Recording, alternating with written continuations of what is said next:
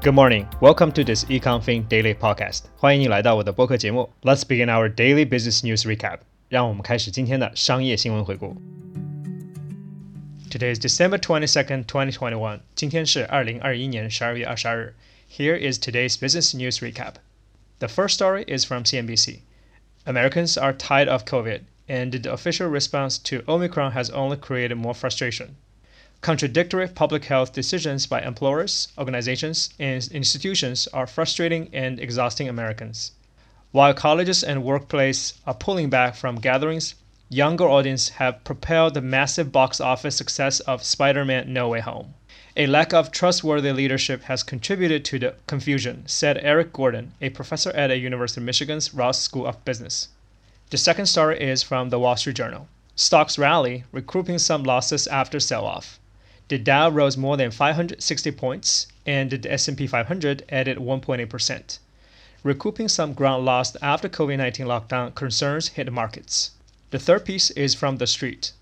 Global economic growth drops below 1% in Omicron-led slowdown. The European Union might be at the higher risk of economic fallout caused by the spread of Omicron. The pace of the global economic recovery dropped below 1% in the quarter ending December, a sharp 50% decline from the previous quarter, as the fast spreading Omicron variant arrived, according to a news report by Bloomberg. The fourth one is from the New York Times. Omicron is turning Europe's busy season silent. European businesses are demanding government help again as another virus surge is driving customers away. The last story is published by Reuters. Turkish lira up and volatile amid government support moves. Central bank announces measures to encourage lira holdings. Lira down 40% year to date despite sharp rebound this week.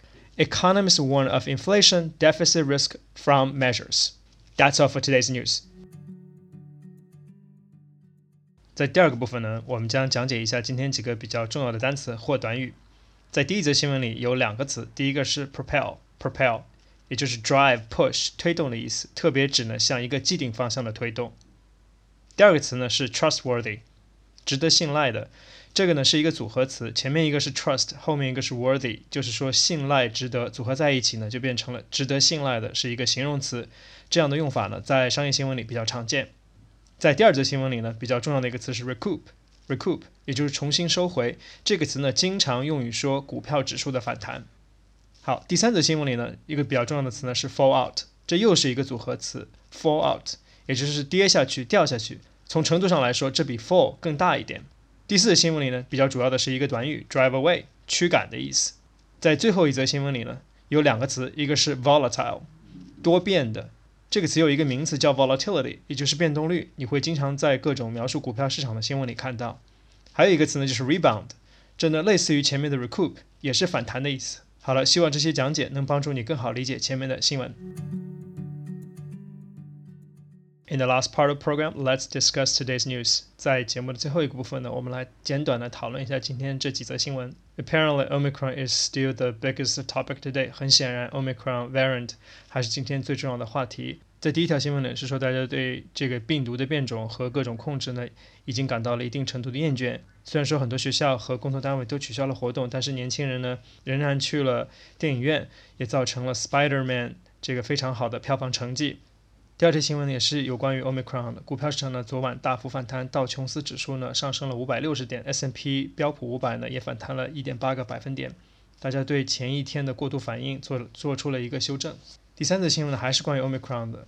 欧洲呢又面临比较严重的 Omicron 导致的经济下滑。援引彭博社的一则报道呢说，可能由于 Omicron 导致的经济下滑会超过百分之一，这比上个季度预估的下滑呢又超出了将近一半。同时，第四则新闻则说呢，在原本最繁忙的假期，也就是圣诞假期这个季节这个 season，很多商业呢都不得不关门，很多商家呢都开始要寻求政府的帮助，因为这个 new surge 呢，很多 customer 都不愿意。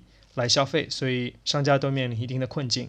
最后一则新闻呢，是和前几天的新闻有关的。土耳其里拉呢，在最近暴跌之后呢，土耳其政府提出了一些新的措施。虽然说里拉已经下跌了百分之四十，但是这已经比前几个星期有了很明显的反弹。好了，这就是今天的新闻简短的讲述，希望他们能帮助你更好的理解前面的英文朗读。That's all for today's program. Thank you for listening, and I will see you tomorrow. 非常感谢你的收听，我们明天再见。